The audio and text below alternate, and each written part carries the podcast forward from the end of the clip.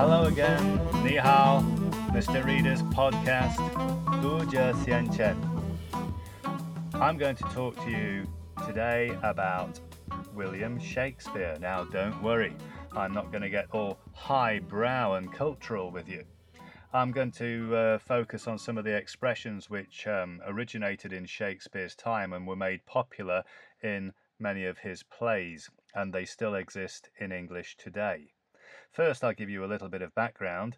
Um, it was, in many ways, a terrible time to be alive in Shakespeare's day. They had this awful disease called the plague, which was uh, killing thousands and thousands and thousands of people, actually worse than the, much worse than the current COVID 19 situation.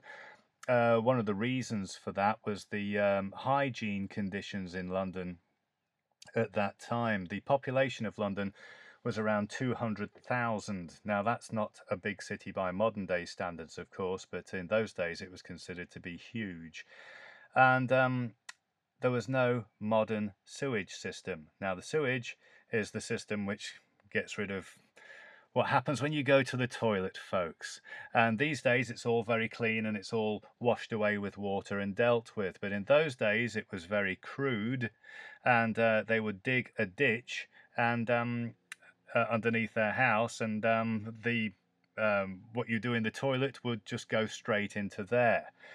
The problem was that sometimes those ditches would get blocked with dead animals or whatever, and um, and the that would cause a terrible smell. It would at, uh, attract rats, and rats would bring disease. And there were these fleas that used to live in the rat's fur, and uh, they used to spread the disease. So a terrible time in that sense. On the other hand, it was the time of the English Renaissance.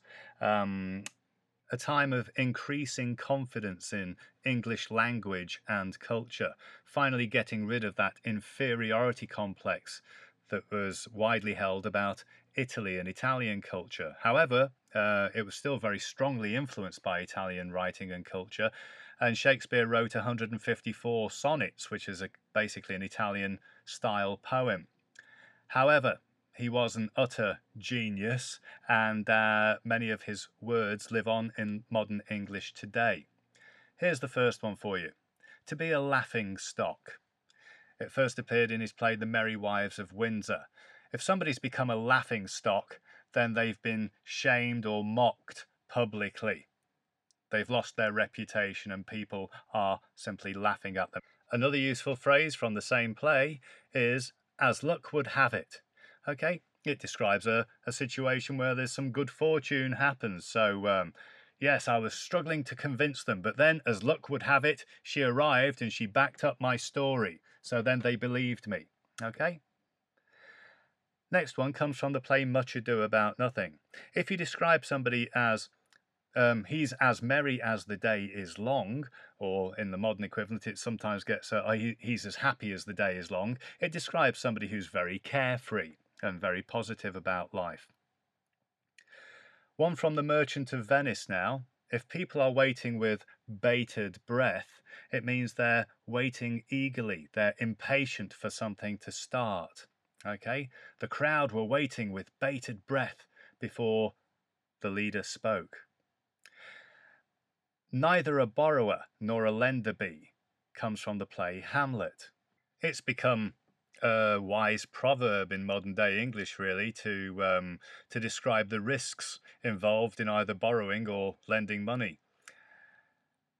Brave New World was a phrase originally coined by Shakespeare in his play The Tempest, but um, in Shakespeare's play it was describing uh, an optimistic future, if you like, where we're going to build a better tomorrow. However, Aldous Huxley, the 20th century novelist, uh, used that phrase for the title of his very famous novel, in which he describes a nightmare dystopian vision of a future society where people are created in the laboratory to do specific jobs.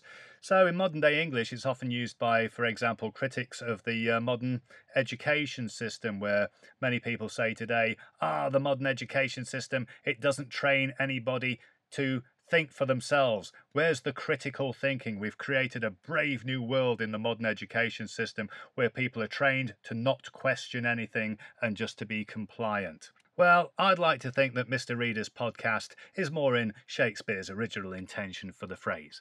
See you next time.